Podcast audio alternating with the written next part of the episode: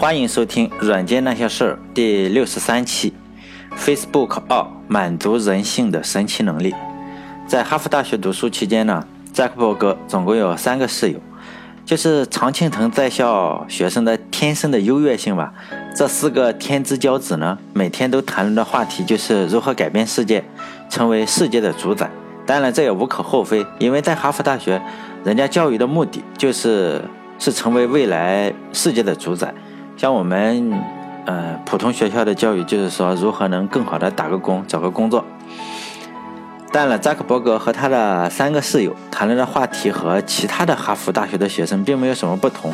从某种意义上来说呢，不管这几个喜欢，就是还是纸上谈兵的书呆子嘛，在哈佛大学，在寝室里为事业打拼、为理想争论的学生可以说是到处都是。当然，这并不值得一提。所不同的就是。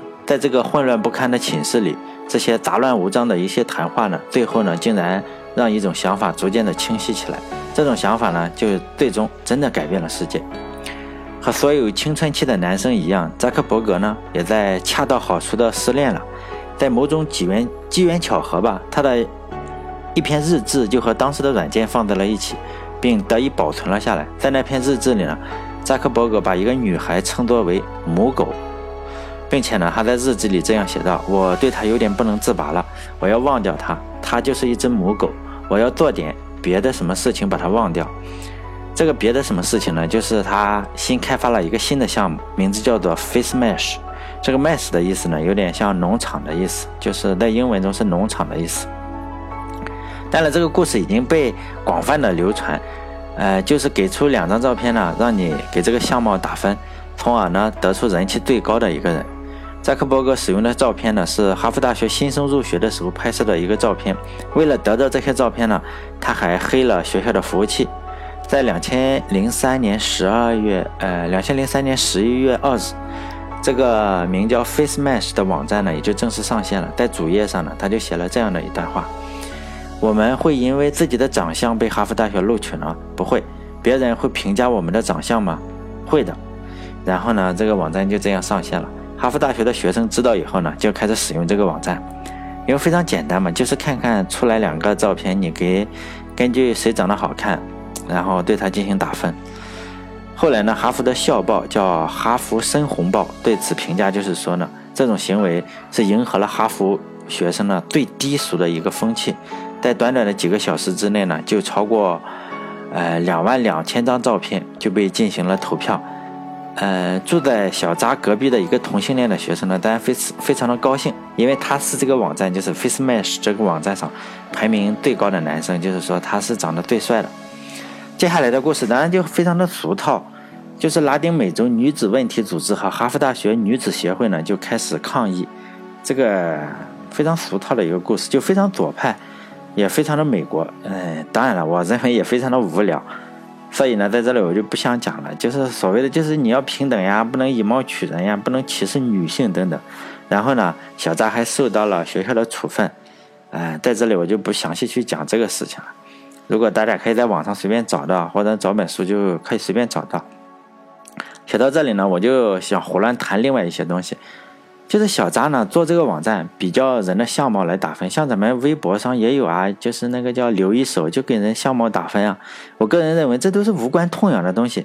最后呢，竟然这个搞到了小扎，就差点要退学，就是搞成了留校察看的一个地步，并且想要求这个扎克伯格呢去咨询这个法律顾问和心理医生等等，而且呢还必须要当面向妇女。这个这两个妇女团体道歉，我找了很多资料啊，就是说没有任何一个男性的团体提出抗议，都是女性嘛，就是女性团体提出了抗议，就是我前面所说的这两个，第一个是拉丁美洲女子问题组织和哈佛黑人女子协会，这两个团体呢，差点把这个扎克伯格他们几个人搞，就是说本来是要让他们开除，最后呢，实在是搞到这个扎克伯格灰头土脸的嘛，最后呢，也不得不当。当面做出了道歉，最后呢，为了表示道歉的诚意呢，还专门免费给这个哈佛黑人女子协会呢免费做了一个网站。这个协会呢，最终还是原谅了他。当然，我个人是非常支持女权的，就是因为毕竟所有人的权利我都支持。不只是女的，男的我也支持。但是呢，有时候我非常瞧不上一些女权主义的做法。我随便说几个例子啊，就是大家都可能知道费曼，就是获诺贝尔物理学奖的那个人，费曼。费曼就非常有趣的一个人嘛，他是一个伟大的物理学家，他有一个讲义叫做费曼物理学讲义。如果学物理的，大家都知道这个讲义。这个讲义呢，就最后就获奖了，就美国美国物理教师联合会呢，就决定给费曼颁一个奖，因为费曼的名气非常的大嘛，女权主义最喜欢就是找这种批评起来又没有风险，而且名气又大又足够吸引眼睛的这种东西呢，就软柿子。你你抗议费曼有什么呃风险吗？没有什么风险。大家如果就是说，这就是软柿子。如果大家细心的话呢，基本上你就会发现一个非常奇怪的事情，就是女权主义啊，还有环保主义，他们只批评这些非常大的组织，而且一定是美国的组织，或者是欧美的组织，尤其是一些大的科学家，比如说美国政府啊，或者是哪个苹果公司啊，就这大的公商业公司。比如说呢，像 S.S. 这种残害女童，大家都知道，两千二零一五年嘛，就是去年，就 S.S. 残残害女童这个事情呢，女权就是吭都不吭一声，也不反抗，也也不反对，连发言都不发言，就是大家都觉得，哎，这个看不下去了嘛。就是美国还是有个媒体比较出名，叫 New York Post，然后呢，就专门写了一篇文章，就说这个 S.S. 残害女童，你们女权主义起码批评两声嘛。怎么能保持沉默呢？就这样写了一篇文章，然后当然也是站在道德制高点上，因为女权主义就喜欢站在道德制高点上。然后这个媒体呢也是这样，也站在道德制高点上，就两个人就拿着道德的大棒互相的就是抡嘛。那女权主义，你知道他开始批评什么？他就开始批评批评这个 New York Post 的这个媒体，他还是不批评 ISIS。就这样，这个我经常觉得这个女权主义这个组织啊，经常挑软柿子去捏嘛。大家还可以在 New York Post 的搜到这篇文章，如果有兴趣的话，可以去看看。我们再回来接着说这个费曼，费曼这个讲义里呢，就在讲速度的时候，就虚拟了一个女司机嘛，就讲速度，虚拟了一个女司机。这个女司机看起来就脑袋不太好，就讲速度嘛，人家并不是说我要侮辱女性，结果呢，一下子就刺痛了这个女权主义的心，他们就开始去抗议费曼，就说你这个书里的文章就是歧视女性嘛。然后费曼就反驳说：“我里面也写了一个很蠢的警察呀，你怎么不去抗议呢？那个警察你们怎么不去抗议？”这些女权主义就说呢：“警察本来就是白痴，就是猪，警察也经常欺负我们女人，所以我们不抗议。”这个时候呢，费曼费曼呢就微微一笑，就说：“你们竟然说女警察是猪？我写的这本书我还不知道，这个我虚构的这个警察可是个女警察呀！”就这样，他们挺搞的。但是听众也不要认为我讲这个故事是呃大男子主义，其实不是啊。我在家里经常被老婆修理，但是呢，我不但不是大男子主义，我还经常阅读女权主义的著作。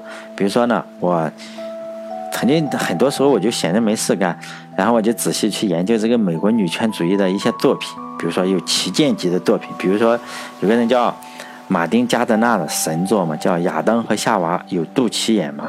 但但没有翻译成中文，中文在中文这里，如果翻译成中文，我觉得啊，非常也应该非常大卖，因为我发现中国这个，呃，微博上好像有一个人叫陆琪，不是微软的那个陆琪，就是微博上就是男的那个女权，有点女权的那个，或者人家说叫女子平等，就是叫陆琪，他这个马丁加德纳相当于美国的陆琪吧，这个书的英文名字叫 Did Adam and Eve Have Navels？就是说。亚当和夏娃有肚脐眼吗？这本书我还仔细看了，也不能没有没有仔细看，我只是挑着看了一下。这本书呢，哈，因为有个观点非常的奇怪，就是说呢，他竟然也推论出了爱因斯坦也是性别歧视者。为什么这么说呢？他就说嘛，他说爱因斯坦呢，他发明了一个智能方程，就我们都知道嘛，呃，E 等于 mc 的平方嘛。为什么是他竟然也开始？你不能光说呀，他就开始论证为什么这个公式就能显示出爱因斯坦是性别歧视者呢？因为呢，他只他竟然用了光速，只用了光速，因为 m c 的平方，c 就是光速的平方嘛，竟然只用了光速的平方，说明呢，他对其他的速度是一种歧视。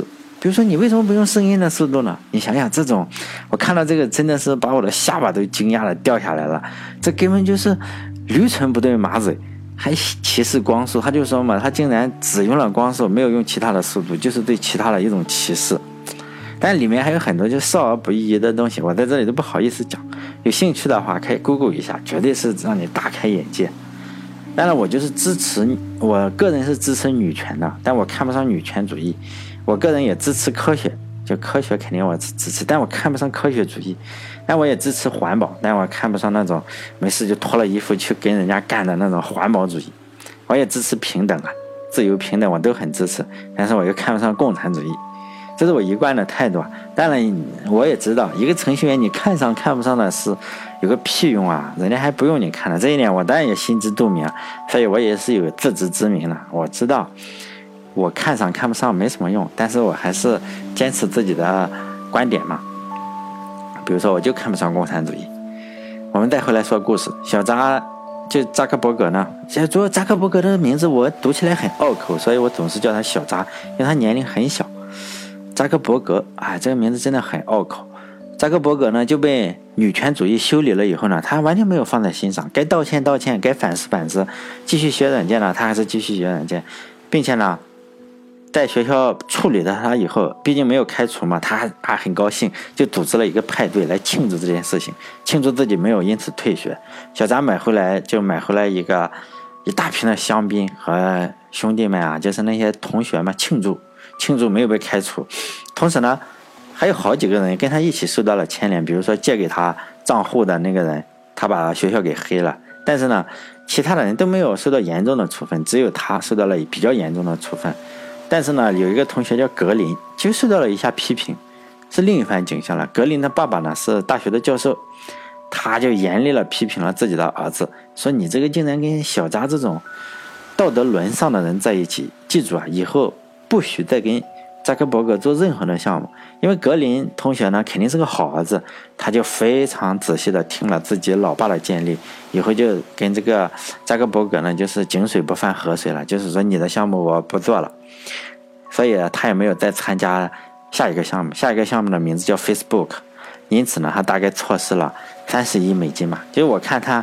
他们初始的那几个人，大部分都获得了十亿到一百亿之间。我们取一个平均数嘛，五六十亿或者三四十亿，所以至少是三四十亿应该是不成问题的。就这个家伙呢，按取个平均数的话，大概本可以获得三十亿美金的钱，但是呢，他因为他听了是个哮喘儿子嘛，哮喘他老爸，听他老爸的话，不跟这个嗯扎克伯格进行联系了，所以格林同学呢，三十亿就没有了。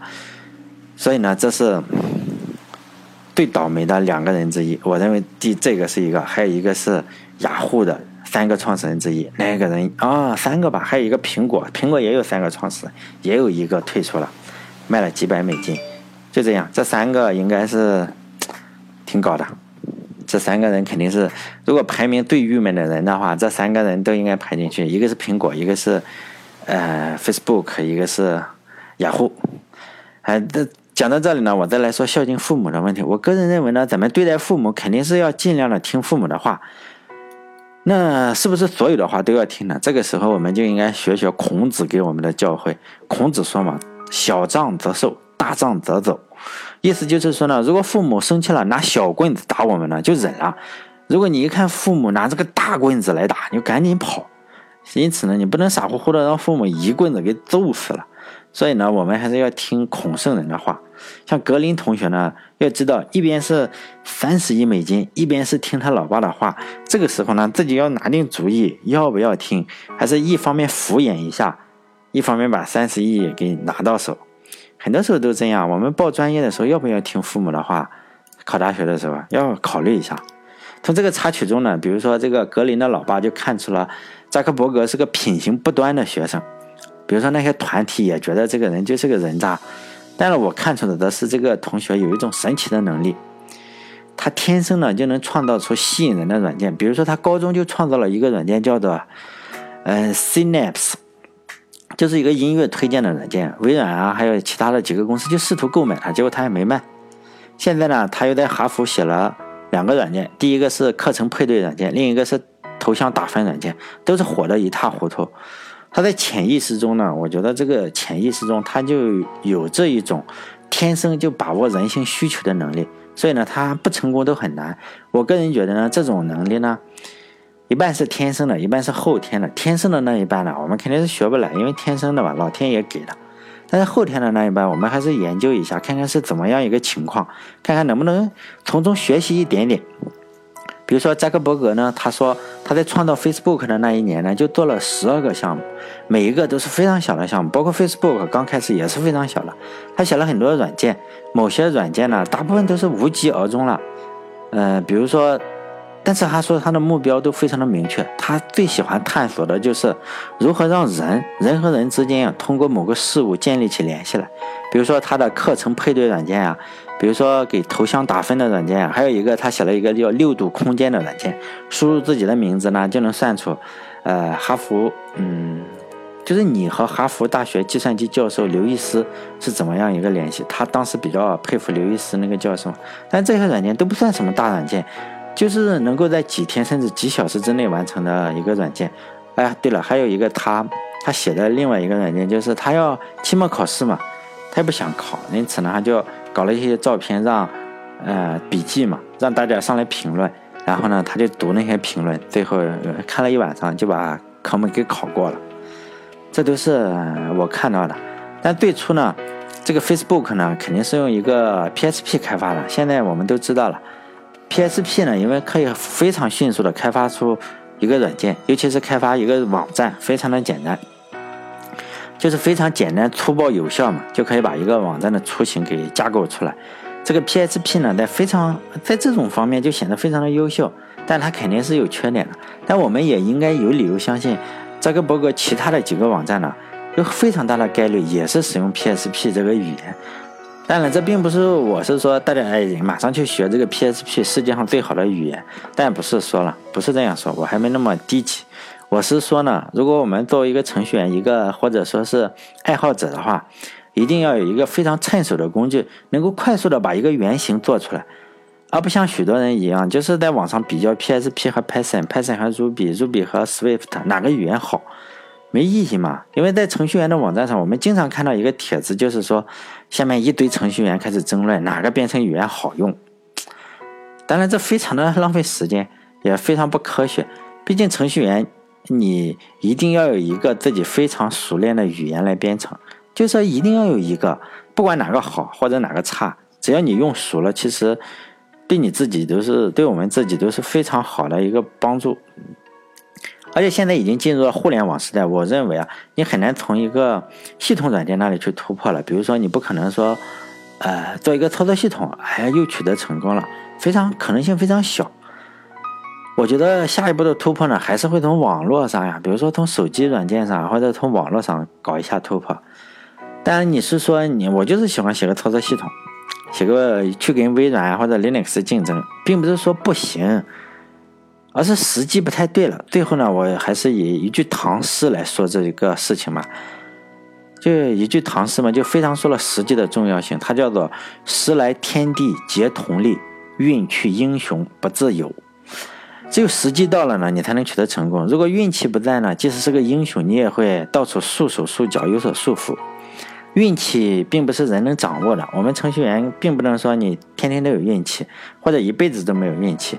但是呢，我们还是可以准备嘛，做好人能做的方面，比如说磨练自己的技术啊，比如说扎克伯格一年做出十二个项目出来，我们就应该能学习他。万一运气来了，自己什么都不会写，呃，也做不出来，也没有钱，像我就没有钱，就没有那么多的钱。万一运气来了，你也技术也不到家，也就没什么用处嘛。就这样，这期就到这里，讲 Facebook 就讲到这里，下一次接着再讲。最后呢，再宣传一下我的微信公众号，叫“软件那些事”，欢迎大家关注。再见。